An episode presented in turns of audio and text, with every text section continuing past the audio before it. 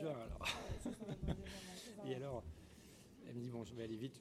On a fait trois minutes sur la préparation ouais. Je suis pas inquiète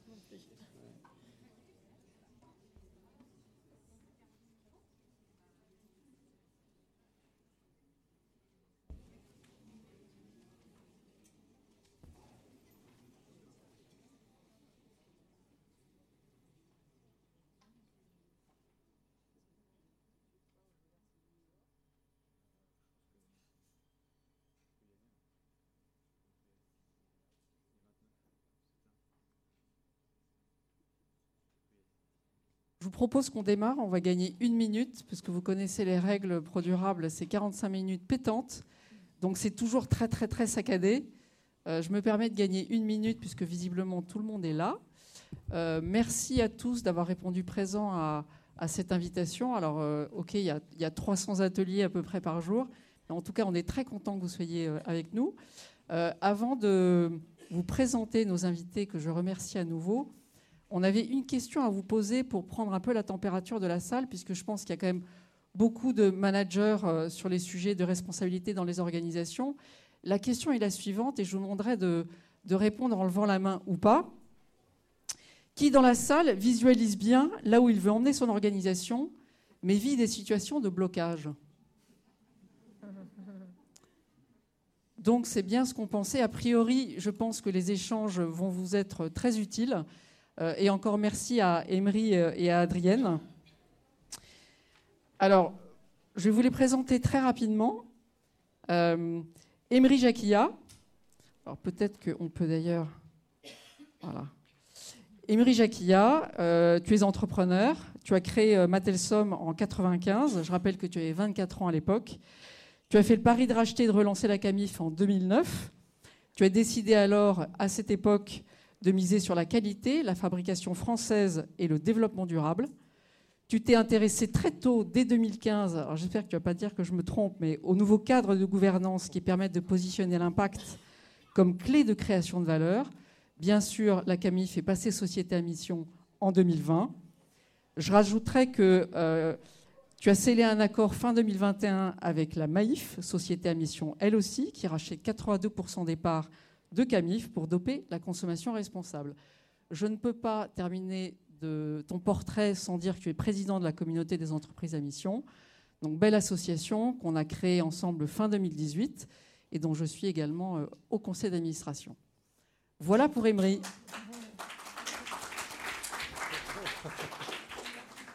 Et alors, notre deuxième intervenante, Adrienne. Donc, Adrienne, après de brillantes études dans une grande école de commerce, est partie faire tes griffes à Londres chez Goldman Sachs. Euh, puis tu as intervenu dans différentes sociétés de gestion avant de rejoindre l'AMF en 2017 et de rejoindre ensuite LBP Asset Management, dans lequel tu as fait une transformation 100% ISR des actifs de LBP. Et puis en 2020, tu es passée directrice de l'engagement durable de LBP. Et aujourd'hui, tu as rejoint le COMEX de LBP à nouveau pour être directrice de l'engagement citoyen euh, à partir de 2021. Merci.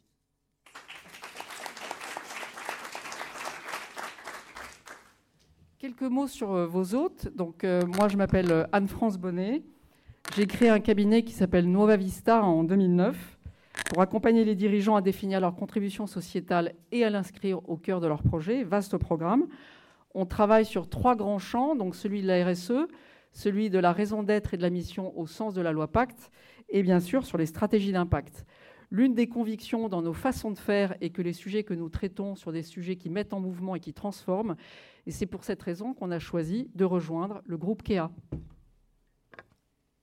Donc, euh, moi, je suis David Emmanuel Vivo, je suis associé au sein du groupe KEA. Donc, euh, on vient de, signer notre alliance avec, euh, Vista et aussi My Sésame, que vous connaissez peut-être. donc, KEA, c'est un cabinet en stratégie et transformation qui est passé Société à Mission 2020 avec une mission qui est entreprendre les transformations pour une économie souhaitable. Donc l'idée, c'est d'accompagner les entreprises à pivoter leur modèle vers une économie durable ou souhaitable. Et donc notre parti pris, c'est de mêler le développement durable au cœur des exercices stratégiques, au cœur des exercices de transformation des opérations, des organisations et de l'innovation. Euh, on a un pôle impact qui regroupe toutes les compétences pour accompagner les dirigeants dans cette transition euh, systémique, on va dire, de leur modèle. Pour rentrer sur le, thème de la, conférence, la conférence s'appelle 9 clés euh, pour une transformation responsable. Et c'est une introduction, on va dire, à deux ans de, RD qu'on a fait euh, conjointement avec euh, nos amis Novavista et MySesam sur quels sont les leviers que les dirigeants activent pour faire pivoter leur modèle vers une économie souhaitable ou une économie, durable. Elle part du principe que l'entreprise est un système euh, qui est connecté finalement, un système qui est composé d'hommes, qui est composé d'organisations, qui est composé d'écosystèmes, de stratégies, d'actionnaires, et finalement tout est relié. Si vous bougez la gouvernance, vous allez bouger la culture. Si vous bougez la culture, vous allez peut-être bouger le style du dirigeant. Et vous bougez le style du dirigeant, peut-être que vous allez mesurer la manière dont la performance est, mesurée dans l'entreprise et peut-être sa stratégie. Donc finalement, c'est un système avec lequel on peut jouer des, différentes connexions pour la faire, pour la transformer. donc on a identifié neuf clés de transformation de ces, de ces modèles en regardant ceux qui pivotent plus vite. Euh, des clés de, l'ordre de la gouvernance, la raison d'être contributive. Donc en quoi est-ce que l'entreprise a défini une raison d'être qui contribue à des enjeux de société qui la, qui la dépassent? La gouvernance partagée, en quoi est-ce que la société ouvre sa gouvernance pour intégrer son écosystème et ses parties prenantes pour co-créer une valeur durable collectivement. Euh, l'écosystème intégré, comment est-ce que l'entreprise intègre sa filière, ses parties prenantes pour co-créer des solutions durables, euh, donc ses partenaires, ses, fournisseurs, ses, clients. Euh, la ligne du milieu, c'est plutôt la ligne des opérations, performance globale, comment est mesurer la performance au sein de l'entreprise, comment est-ce que mesure la performance extra-financière, comment sont mesurés les modèles de réussite au sein de l'entreprise. Le modèle opérationnel à impact positif, donc comment recréer des modèles opérationnels qui créent un impact social, sociétal, environnemental positif. Les modèles de croissance pour demain, euh, durables, donc comment développer des, nouvelles, des nouveaux relais de, progrès euh, durables dans, le monde, dans un monde fini. Et puis en bas, on a toute la ligne plutôt interne, le leadership responsable, comment est-ce que le leadership a pris conscience de son impact sur le monde, comment est-ce qu'il engage ses partenaires, son entreprise dans une transition? Euh, l'épanouissement au travail et l'autonomie, en quoi est-ce que l'entreprise est un lieu d'engagement d'épanouissement des salariés, et puis la culture écologique et sociale, en quoi est-ce que l'ensemble des acteurs de l'entreprise ont pris conscience des enjeux écologiques et sociaux, et comment est-ce qu'ils les intègrent au, quotidien dans leur activité. Donc neuf leviers, euh, ça ne se veut pas être une recette, il ne faut pas activer les neuf forcément, mais c'est une carte finalement de cheminement pour les dirigeants pour, pour activer et transformer son, modèle. Et on va essayer d'illustrer à travers les deux témoignages de nos participants sur la, manière dont vous, vous activez la transition de, votre, de vos modèles d'entreprise. Merci David Emmanuel. Alors maintenant, on rentre dans le vif du sujet en commençant par Adrienne. Donc rappelons bien sûr que la Banque Postale est passée société à mission. Je vous laisse découvrir donc le, texte de la mission, euh, sa raison d'être et les, trois objectifs qui sont inscrits dans les statuts depuis février 2022, huit mois après la maison mère, puisque la Poste est passée société à mission en juin 2021. Lors de nos échanges exploratoires, Adrienne, tu nous avais dit euh, vouloir partager en particulier quatre enjeux euh, que vous considérez pouvoir accélérer le pivotage du modèle de la banque postale. Donc, euh, on tu avais identifié la gouvernance, la confiance des clients, la culture interne du risque et la coopération avec l'ensemble des acteurs de la place. Donc on a préféré, plutôt que d'avoir des rebonds rapides, laisser du temps à Adrienne et à Emery pour exposer leurs points et ensuite on, prendra vos questions. Merci beaucoup et, bonjour à tous. Euh, ravi d'être avec vous euh, cet après-midi. Euh, bah, effectivement, il y, a, beaucoup de leviers.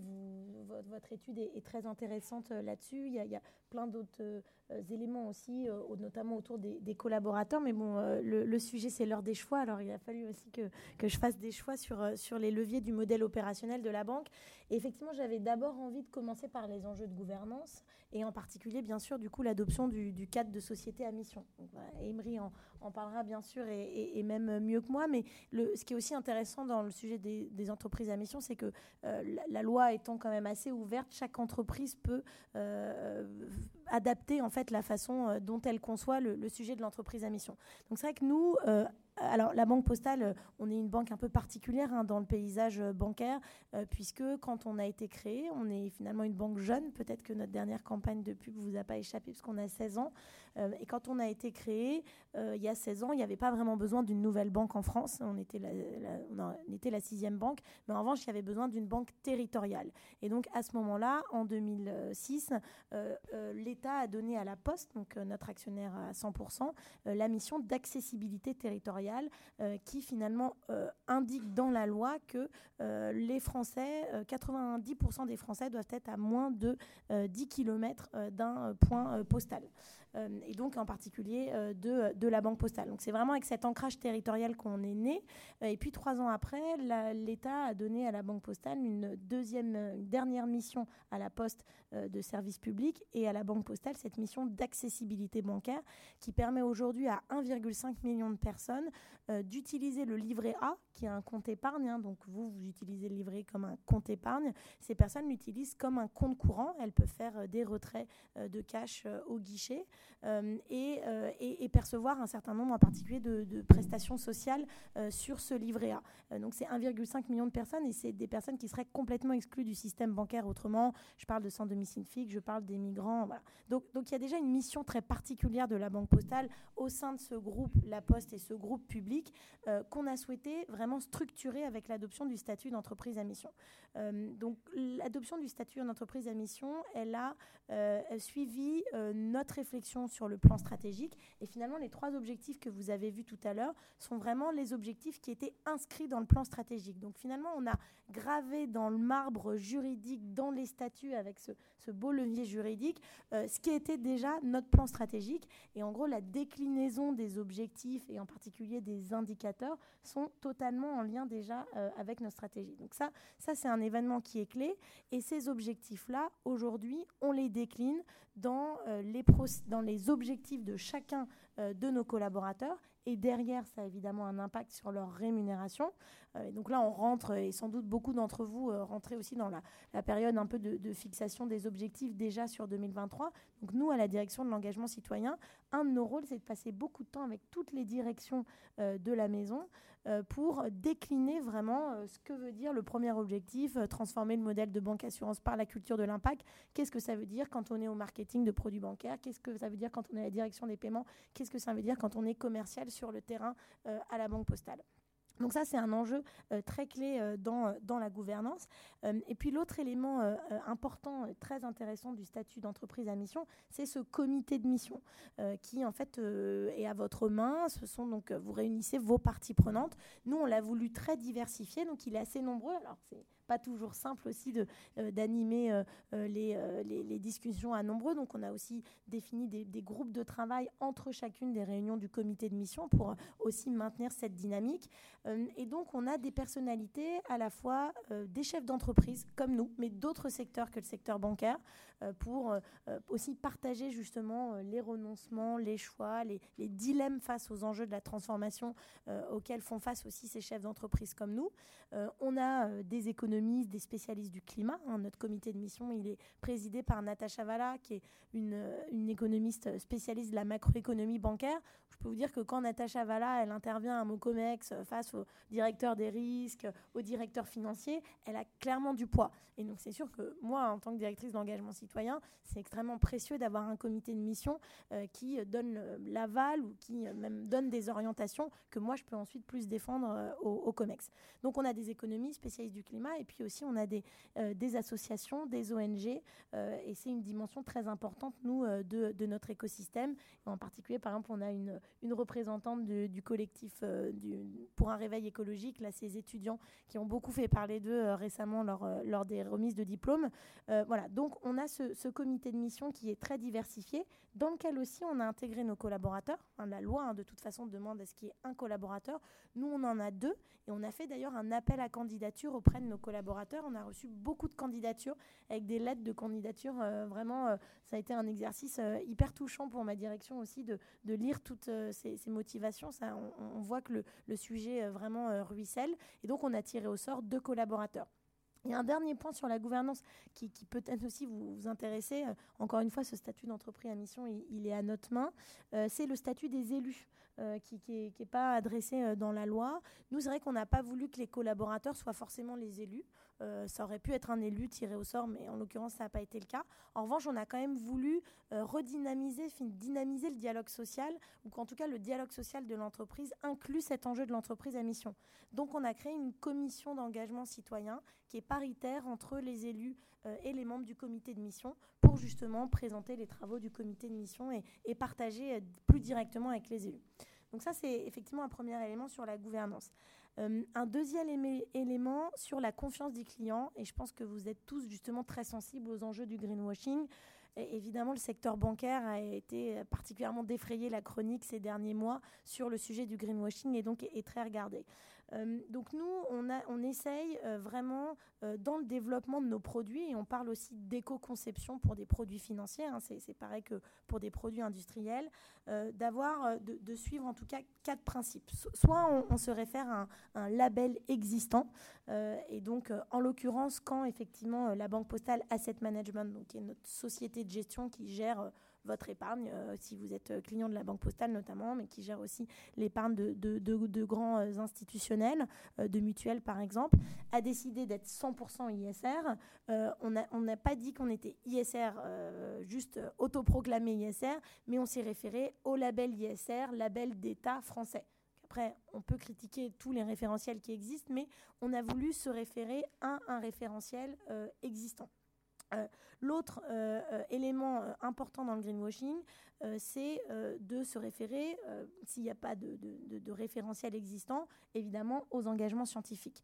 donc on est la première institution financière avec trois autres institutions financières au monde à avoir fait valider notre trajectoire de décarbonation par le Science-Based Target.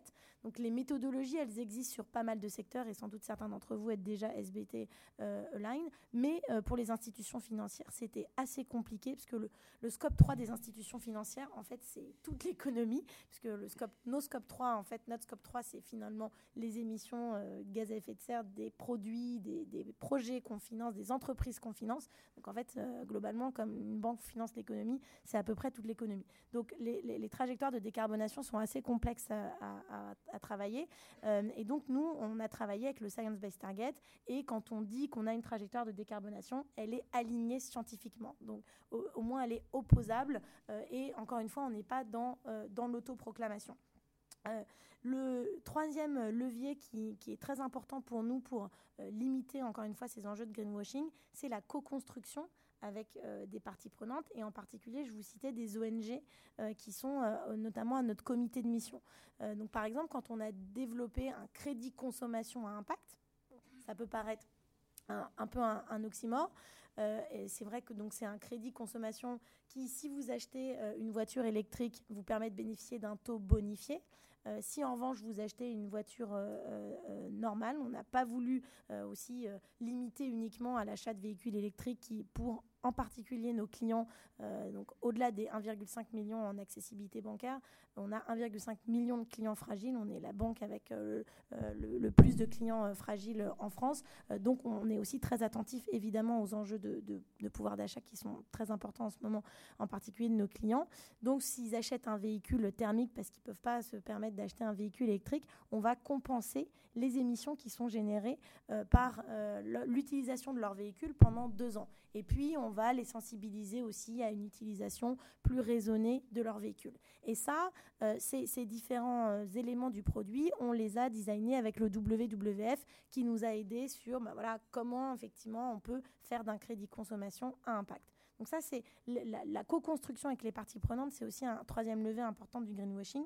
Et puis le dernier levier, si on n'a pas de label existant, si on n'a pas de recommandations scientifiques, si on ne construit pas, c'est essayer que la doctrine en interne soit euh, la, plus, euh, plus opposable possible, enfin qu'elle soit la, plus transparente possible.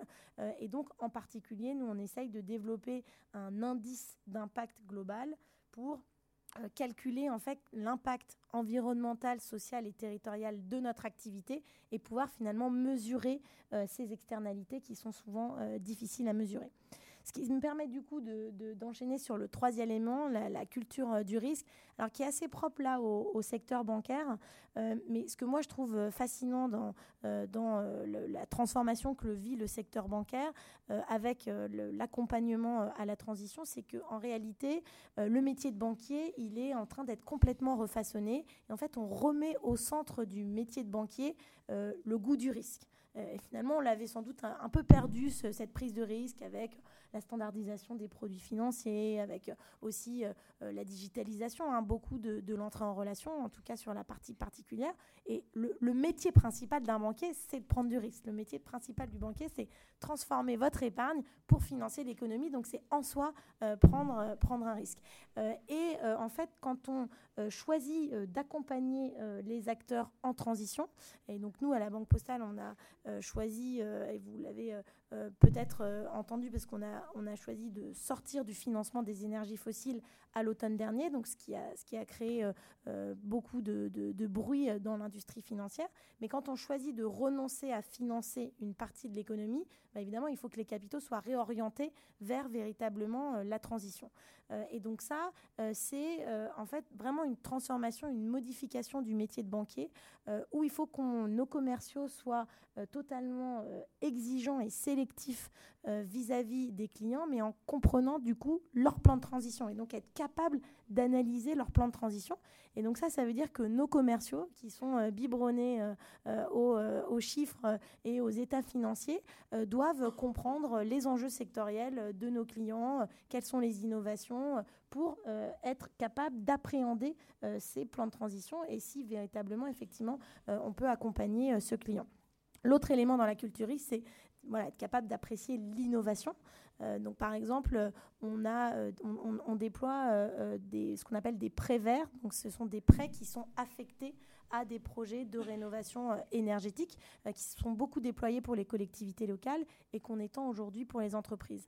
Et notre premier prêt vert aux entreprises, c'est une société qui s'appelle Hoffman Green qui produit du ciment décarboné avec euh, toute une technique euh, à la fois en utilisant euh, des résidus de l'industrie minière, donc il y a une dimension éco-circulaire dans leur processus de production, et surtout c'est un processus de constitution du ciment à froid, donc qui du coup évidemment est, beaucoup moins euh, énergivore.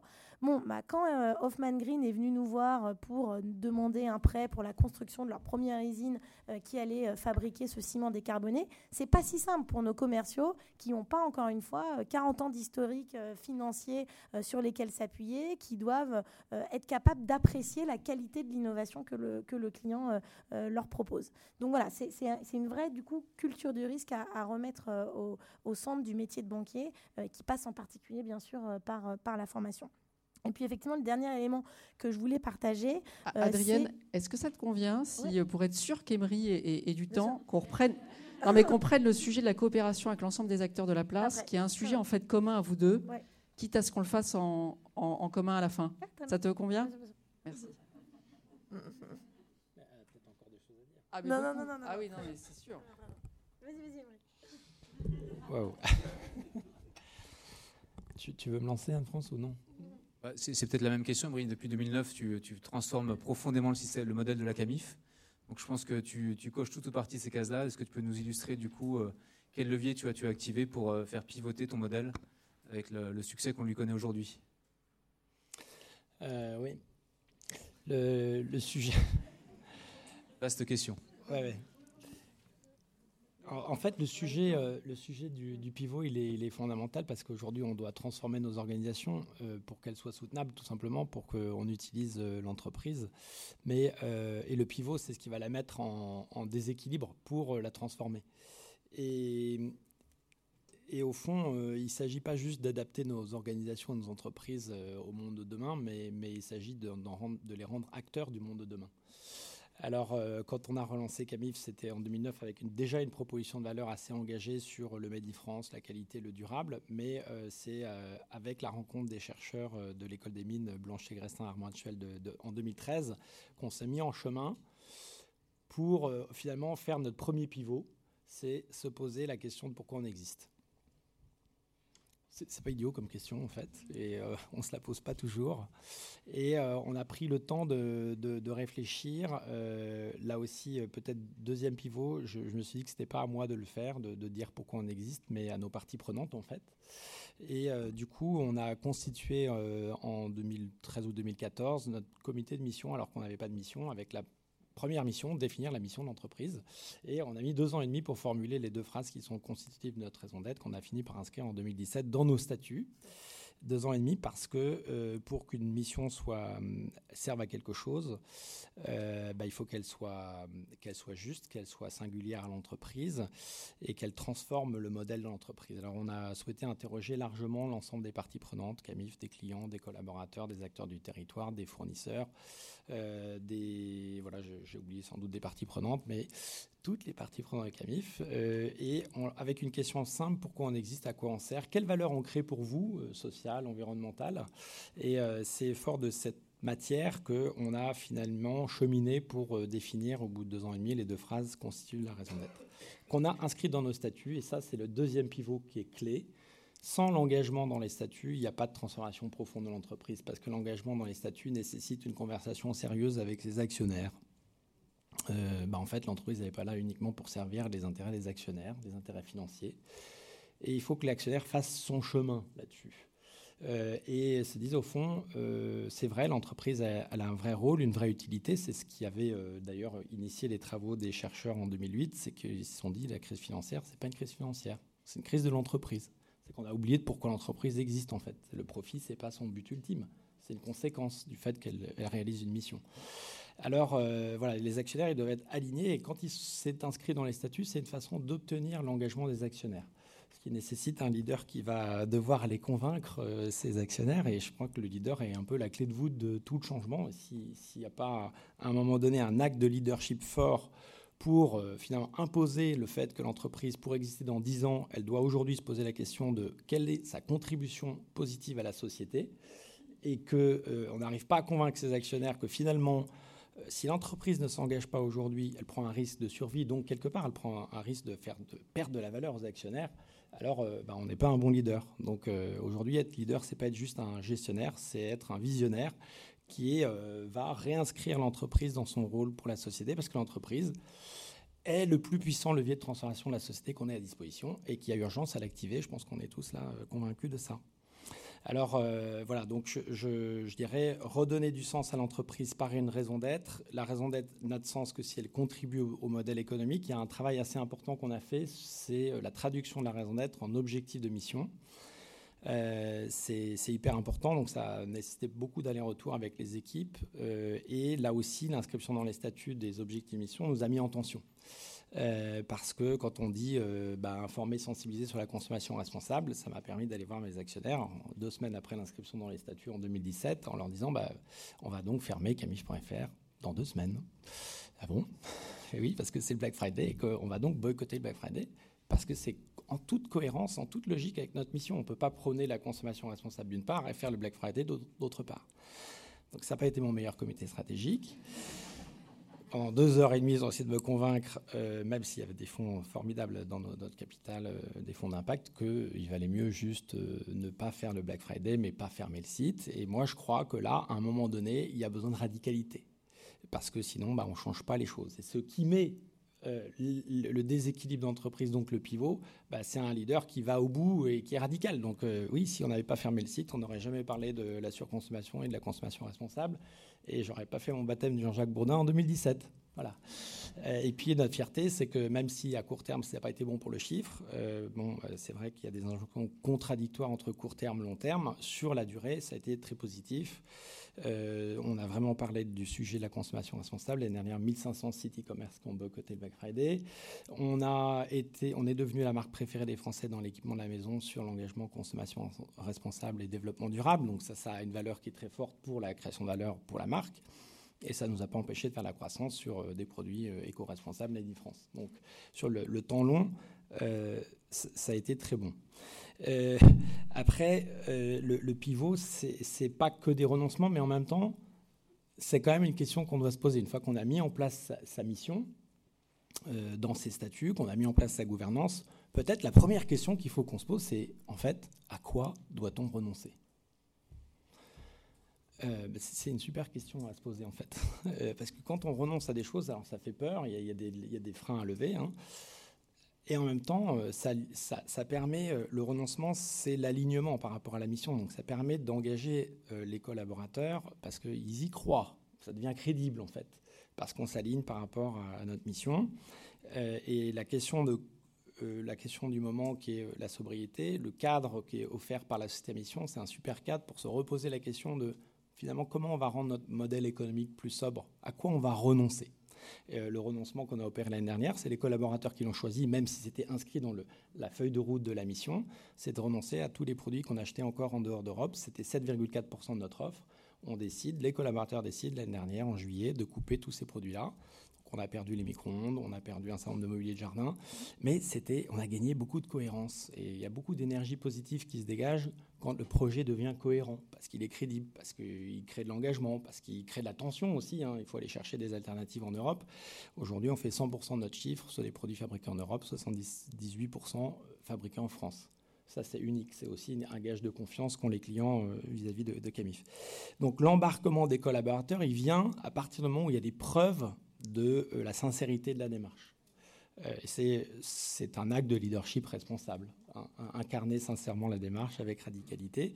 Là, l'engagement vient, et ce qui est formidable, c'est qu'après, bah, les mieux placés pour euh, finalement transformer l'entreprise, bah, c'est les collaborateurs eux-mêmes. Hein. Donc là, là-dessus, quand on lance en, alors pour la mobilisation des parties prenantes, évidemment, on peut rien faire tout seul, donc il faut absolument engager les parties prenantes largement avant, pendant, après le chemin de l'entreprise à mission. Euh, nous, en 2017, quand on inscrit dans notre mission, euh, le troisième objectif de mission, c'est faire de l'économie circulaire notre standard, ça nous oblige. On est obligé de revoir les 20 000 références du catalogue CAMIF et se dire comment sont fabriqués ces produits. Bon, Ce n'était pas vraiment posé la question, on avait de la transparence sur l'origine des composants, etc. Mais comment on peut faire mieux avec moins Comment on peut faire davantage de matériaux issus de l'économie circulaire? Et on s'est dit, waouh, c'est ambitieux. Alors ça, crée une tension, hein, parce que si ça ne crée pas de tension, ça ne sert à rien, encore une fois. Et euh, là, on se met en chemin en disant, bah, bah, on va engager toutes les parties prenantes, parce qu'on ne peut pas réfléchir tout seul à cette question. Donc on fait un camifaton qui dure trois jours, où on réunit euh, des, des, fournisseurs, des collaborateurs, des spécialistes de l'économie circulaire, des designers, et on leur dit, bah, vous avez carte blanche pour développer des produits Camif, Camif Édition, euh, qui sont vraiment issus de ce processus d'économie circulaire. Et on a eu des bonnes surprises. Alors ça prend du temps, hein. ça, a démarré en 2017. L'année dernière, on a sorti le, premier matelas entièrement fabriqué à partir de vieux matelas recyclés, qui matelas Timothée que vous pouvez trouver sur Camif. On dort bien dessus et en plus, euh, il est, euh, bah voilà, il est totalement. C'est une première boucle d'économie circulaire dans la literie. On n'a pas pu le faire tout seul. On l'a fait en mobilisant une start-up qui fait des recyclages de matelas Flaviac en Ardèche. On l'a fait avec un fabricant niortais de matelas, avec un éco-organisme. Et c'est en associant l'intelligence collective qu'on va euh, bah, transformer l'entreprise et au-delà de l'entreprise, la filière, parce que c'est ça l'enjeu. Si on veut avoir de l'impact, c'est pas juste sur euh, l'entreprise, c'est sur toute la filière. Donc la mobilisation des parties prenantes euh, est, essentielle pour, transformer l'entreprise et ça passe par des moments clés comme ça où on va vivre l'expérience de ce que c'est la mission d'entreprise. Et, le Camifaton, c'était un moment génial, fondateur en fait, hein, pour, pour vivre la mission de l'entreprise. Euh, euh, voilà, euh, qu'est-ce que je peux dire d'autre? En fait, ce, que je peux témoigner, ce dont je peux témoigner, c'est qu'avec le recul, parce qu'on a démarré la démarche assez tôt, ça a été un formidable levier à la fois d'engagement pour les collaborateurs, ça redonne du sens au projet d'entreprise. Ça a été un formidable levier d'innovation et au fond, le cadre de la société à mission sert à ça. il sert à revigorer l'innovation à l'intérieur de l'entreprise, réinventer nos modèles. Et quand on a une mission qui est claire, bah, c'est une boussole pour réinventer le modèle. Et euh, un, levier de performance euh, économique, mais aussi social, environnemental. Pour euh, l'exemple du Mata Timothée, bah, c'est intéressant parce qu'il coche toutes ces cases-là. C'est des produits développés avec l'écosystème Camif qu'on retrouve nulle part ailleurs, donc ça protège nos marges. On a gagné presque 7 points de marge depuis 4-5 ans. Euh, donc c'est bon pour nous, c'est bon pour nos producteurs, ça protège les marges des producteurs. On n'est pas soumis à la concurrence effrénée des grandes plateformes e-commerce. Euh, voilà, je ne fais pas de dessin, mais dans l'e-commerce c'est la guerre. Donc euh, ça, crée une valeur sociale. pour un emploi qu'on crée à New York, c'est 10 emplois qu'on soutient en France, et ça crée une valeur environnementale. On est en train de faire la CV du produit Timothée, mais c'est bien meilleur qu'un matelas qui est fabriqué à partir d'une mousse issue du pétrole à l'autre bout de la planète. Et voilà. Et donc là, on a euh, ce qui est parfait dans l'entreprise d'émission quand on est cohérent, etc. Bon, et après, c'est pas fini. En fait, ce qui est génial, c'est que euh, c'est euh, l'entreprise à mission, ça coche les neuf cases que vous venez de dire. Donc, ça s'arrête jamais. Le, chemin nous transforme. nous transforme sans cesse dès le démarrage, si on embarque tout le monde. Et puis, euh, on est toujours au début du chemin parce qu'on peut toujours faire mieux. Là, on est en train d'imaginer de nouveaux modèles sur l'économie circulaire, sur l'économie de la fonctionnalité qui vont sortir cette année. C'est, franchement, c'est, très excitant pour, pour les collaborateurs et pour les, dirigeants aussi. peut-être en rebond, et là, cette fois, tous les deux. Euh, quand je t'ai interrompu, Adrienne, tu souhaitais parler d'un sujet passionnant euh, quand on, on, adresse le secteur financier. C'est celui de la coopération avec les acteurs de la place, quand on sait à quel point il y a du lobby dans ce secteur-là. Effectivement, Emery nous parle euh, également euh, de l'enjeu de la coopération euh, au sein des filières. Donc peut-être, Adrienne, tu pourrais nous partager, ou en tout cas nous faire un retour d'expérience de ce que vous tentez de faire en termes de coopération, qui ne doit pas être simple. Et Emery, en rebond, comment tu réagis, toi, au regard de ton secteur particulier au sein de la filière? Adrienne oui, oui, tout à fait. Euh, effectivement, euh, quand, euh, quand on a décidé de, sortir des énergies fossiles, hein, c'était une, décision justement avec un vrai, une sorte de radicalité, un, courage managérial. moi, je, salue le, courage du directoire de la, Banque postale, mais à notre échelle, on est la sixième banque française, on était une banque, on est une banque jeune, donc de toute façon historiquement assez peu exposée au secteur. Euh, alors même si c'est un renoncement quotidien, hein, je peux vous dire que régulièrement j'ai des calls avec les commerciaux. T'es sûr qu'on peut pas financer Total? Oui, oui, je suis sûre. Euh, je suis sûre. Mais donc bon, euh, et, malgré ça le, sujet, il est vraiment plutôt d'entraîner au niveau de l'ensemble des autres banques. Euh, et donc, alors il y a une dimension d'exemplarité, de pionnier. Euh, et clairement, nos concurrents n'ont pas été euh, ravis de, notre annonce. mais si on est les seuls à le faire, ça sert absolument à rien et l'impact, il est effectivement totalement négligeable. Donc, on essaye de mobiliser l'ensemble des autres acteurs de l'industrie, en particulier nous en étant membres du comité de pilotage de ce qu'on appelle la Net Zero Banking Alliance, qui réunit en fait toutes les banques mondiales qui ont pris des engagements net zéro. Bon, en fait, c'est toutes les banques qui ont pris des engagements net zéro. Le sujet, c'est euh, aujourd'hui comme véritablement euh, euh, comment leurs différentes trajectoires vont être calculées et comment en fait on va vraiment les mettre en œuvre. Euh, et donc, euh, c'est effectivement, alors c'est super déjà pour un secteur qui est ultra concurrentiel, tu parlais du e-commerce, mais effectivement, dans, le secteur bancaire, c'est pareil, on n'est pas du tout habitué à, travailler euh, avec nos concurrents. Et donc là, on partage les enjeux méthodologiques, on a le, vrai, vraie, le vrai sujet chez nous, c'est l'accès à la donnée et donc à la capacité à calculer notre scope 3 et donc à, calculer nos trajectoires de décarbonation. Donc on a plein de bonnes pratiques à partager, mais c'est vrai que quand vous êtes face aux banque américaine qui aujourd'hui, euh, avec ce qui se passe euh, au Texas et avec le sujet qui est totalement polarisé et devenu politique, elles font face en fait à des risques juridiques qui sont énormes, donc elles deviennent extrêmement, extrêmement prudentes. Euh, que vous avez des banques africaines, des banques indiennes, bah, qui évidemment ne sont pas non plus au, même stade de, développement et d'accompagnement du coup de leur pays. Les enjeux, voilà, sont, difficiles à concilier, mais je pense que c'est le rôle clairement de, l'Europe et en particulier des banques françaises de, de tirer la locomotive euh, dans, le secteur. Merci Adrienne. Emery, euh, une réaction au regard de, la bah, filière? Non, mais c'est évident que l'entreprise, elle doit engager toute sa filière. Et, au-delà, euh, le chemin qu'on a fait sur Cabif, il, engage plein d'entreprises à suivre ce chemin d'entreprise à mission. Et c'est une des raisons pour lesquelles j'ai cofondé la, communauté des entreprises à mission, pour offrir un cadre de partage à tous ceux qui avaient envie de rendre leur entreprise plus contributive et qui cherchaient justement un modèle, un cadre. Et euh, ce qui est vraiment euh, très chouette, c'est que l'entreprise à mission offre ce cadre avec beaucoup de liberté.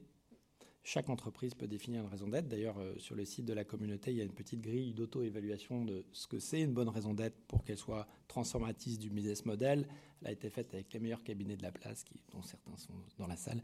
Et euh, est-ce qu'elle est singulière?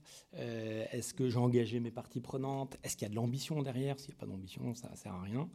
Euh, donc, je vous invite à aller voir ça parce que c'est vraiment intéressant. Et en fait, la communauté, elle offre ce cadre de partage pour continuer à nourrir le modèle, nourrir le modèle de nos chemins respectifs qui sont singuliers, mais dont on peut évidemment apprendre beaucoup de l'expérience des uns et des autres, et puis de continuer à faire connaître ce modèle, parce que voilà, la société à mission depuis qu'elle est dans la loi. Alors ça, c'est formidable, parce que la loi a quand même mis un gros coup de projecteur sur ce que c'est qu'une entreprise à mission. mais euh, mais euh, il y a encore euh, beaucoup de chemin à faire pour le faire connaître, parce que c'est un, un des plus, enfin pour moi, c'est un des plus puissants leviers de transformation de la société qu'on ait à disposition, enfin de l'entreprise, donc de la société qu'on ait à disposition.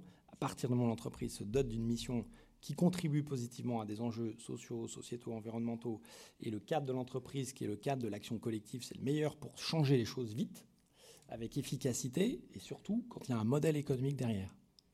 Parce que ce n'est pas de l'économie sociale et solidaire où on a besoin de subventions. les entreprises sont celles qui y vont, même si on a des structures de l'ESS qui deviennent sociétés à mission.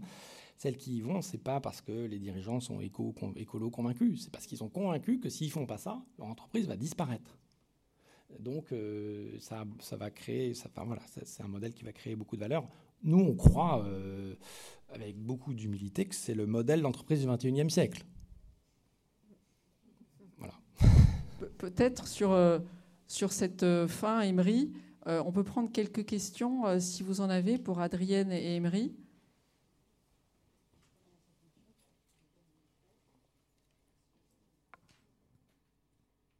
Bonjour, c'est une question plutôt pour vous, Emery. C'est quoi le plus difficile dans votre rôle de dirigeant?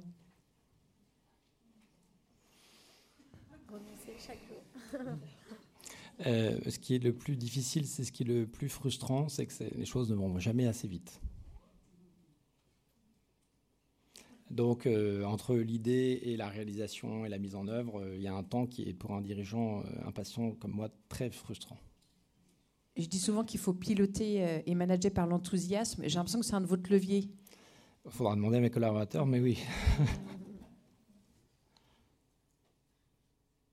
mais c'est vrai que ça a un effet très positif sur la marque employeur. L'année dernière, on a fait un recrutement pour un, poste de directeur marketing. Euh, on a eu 250 CV pour, pour Niort.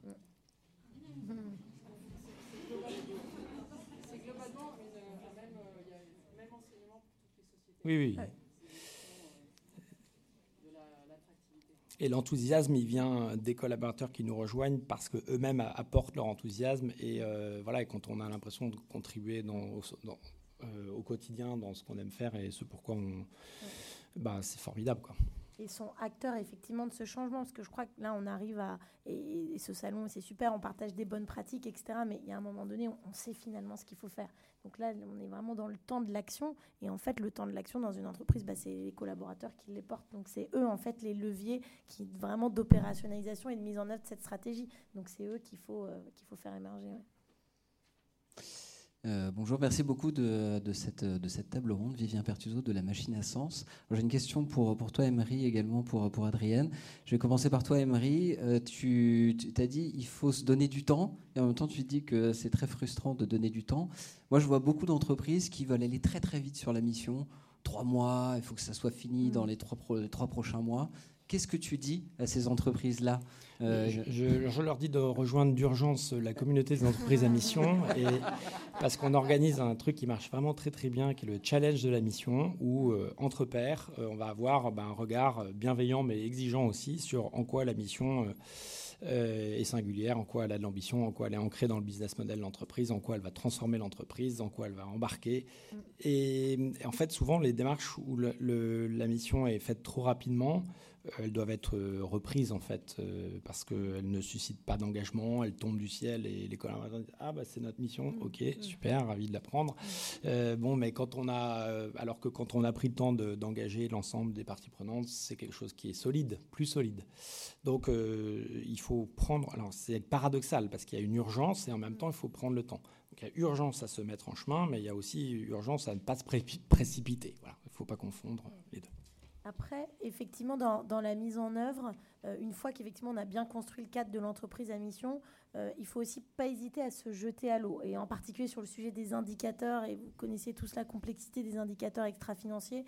Bon, au bout d'un moment, euh, les discussions peuvent aussi tourner en rond. Et, je pense que voilà, c'est important de dire bon, on prend cet indicateur et puis on va le faire évoluer au fil du temps. La donnée, elle va être disponible au fil du temps. mais c'est important de, de, lancer le mouvement, sinon jamais on commence. Quoi. Exactement. Oui, il ne faut pas attendre d'être parfait pour se lancer. Hein. C'est sûr. Mm. Parce que c'est un cadre de progrès. Parce que la société à mission, on ne l'a pas dit, hein, mais ce n'est pas un label. Hein. c'est d'ailleurs pas un statut, c'est une qualité qui vient. Mm. Et donc, c'est pas parce que vous êtes société à mission que vous êtes une société géniale, en fait. Mm. par contre, vous vous obligez à de la transparence et à progresser et à rendre des comptes sur vos progrès. Ça, c'est quand même pas mal. J'ai une question pour Imri, une pour Adrienne. Sophie Faujour je dirige en France EVPA, Réseau européen des investisseurs pour l'impact. On a une centaine de multinationales dans notre euh, réseau. Euh, donc, merci pour votre témoignage. Alors, une question pour Emery. Vous avez parlé de euh, la qualité du leadership très fort, voilà, comme facteur clé de succès. Qu'est-ce qui est essentiel et quelles sont les autres clés de succès pour vous? Et puis pour Adrienne, en fait, quand on voit les statistiques des entreprises à mission, on voit euh, donc une très belle, euh, voilà, très bon momentum, mais euh, encore concentré sur TPE, PME. Trop peu de grands groupes en, boîte le pas. donc, qu'est-ce, qu'est-ce que vous avez, dit, vous avez à dire peut-être à ces, à ces, grands groupes à la lumière de, de votre historique track record? Merci. Euh, bah, le leader, euh, puisqu'on en parle un tout petit peu, mais il doit incarner euh, la mission de l'entreprise avec sincérité et avec radicalité. Après, les entreprises ne sont pas parfaites, les collaborateurs le savent très bien, leurs clients aussi, donc on n'attend pas de l'entreprise qu'elle soit parfaite, mais qu'elle soit transparente, qu'elle soit sincère. Euh, il y a des valeurs comme l'humilité, par exemple, qui ne sont pas forcément partagées par, euh, euh, les as du marketing, on va dire, mais qui sont pourtant essentielles.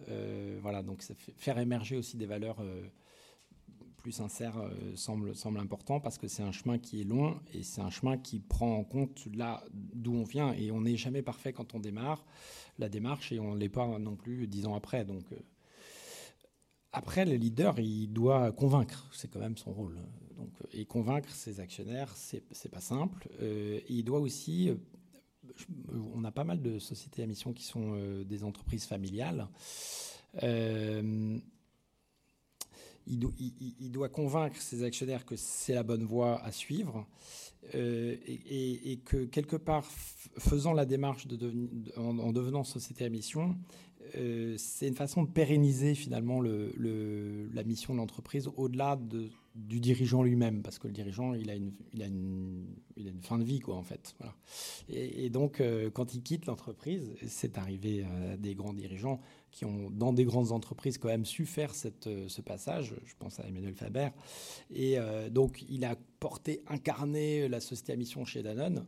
Super, il l'a fait voter à 99,5% par dans une boîte cotée, c'est vraiment extraordinaire.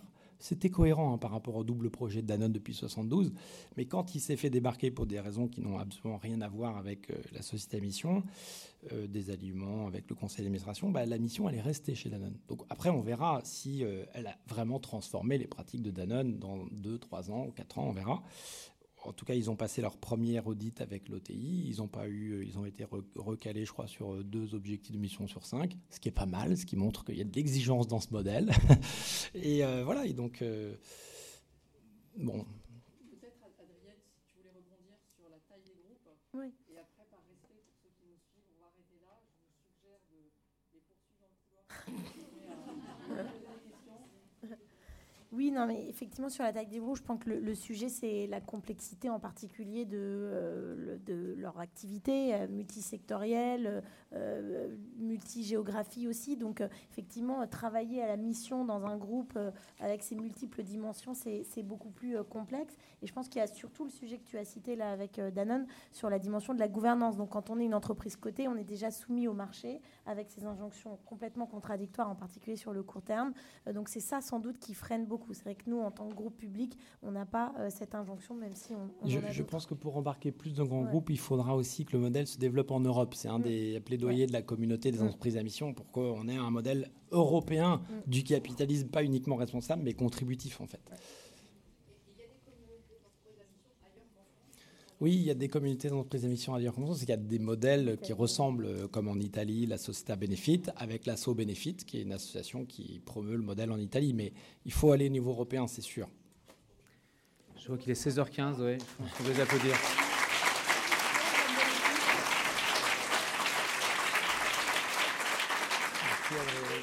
Dernière information, on vous a mis des petits leaflets sur vos chaises. On lance un baromètre qui s'appelle My Firm, My Impact avec notre équipe My Sésame c'est le Great Place to Work de l'impact où les collaborateurs peuvent évaluer l'engagement de leur entreprise. N'hésitez pas à aller voir les informations sur le site. Merci à tous.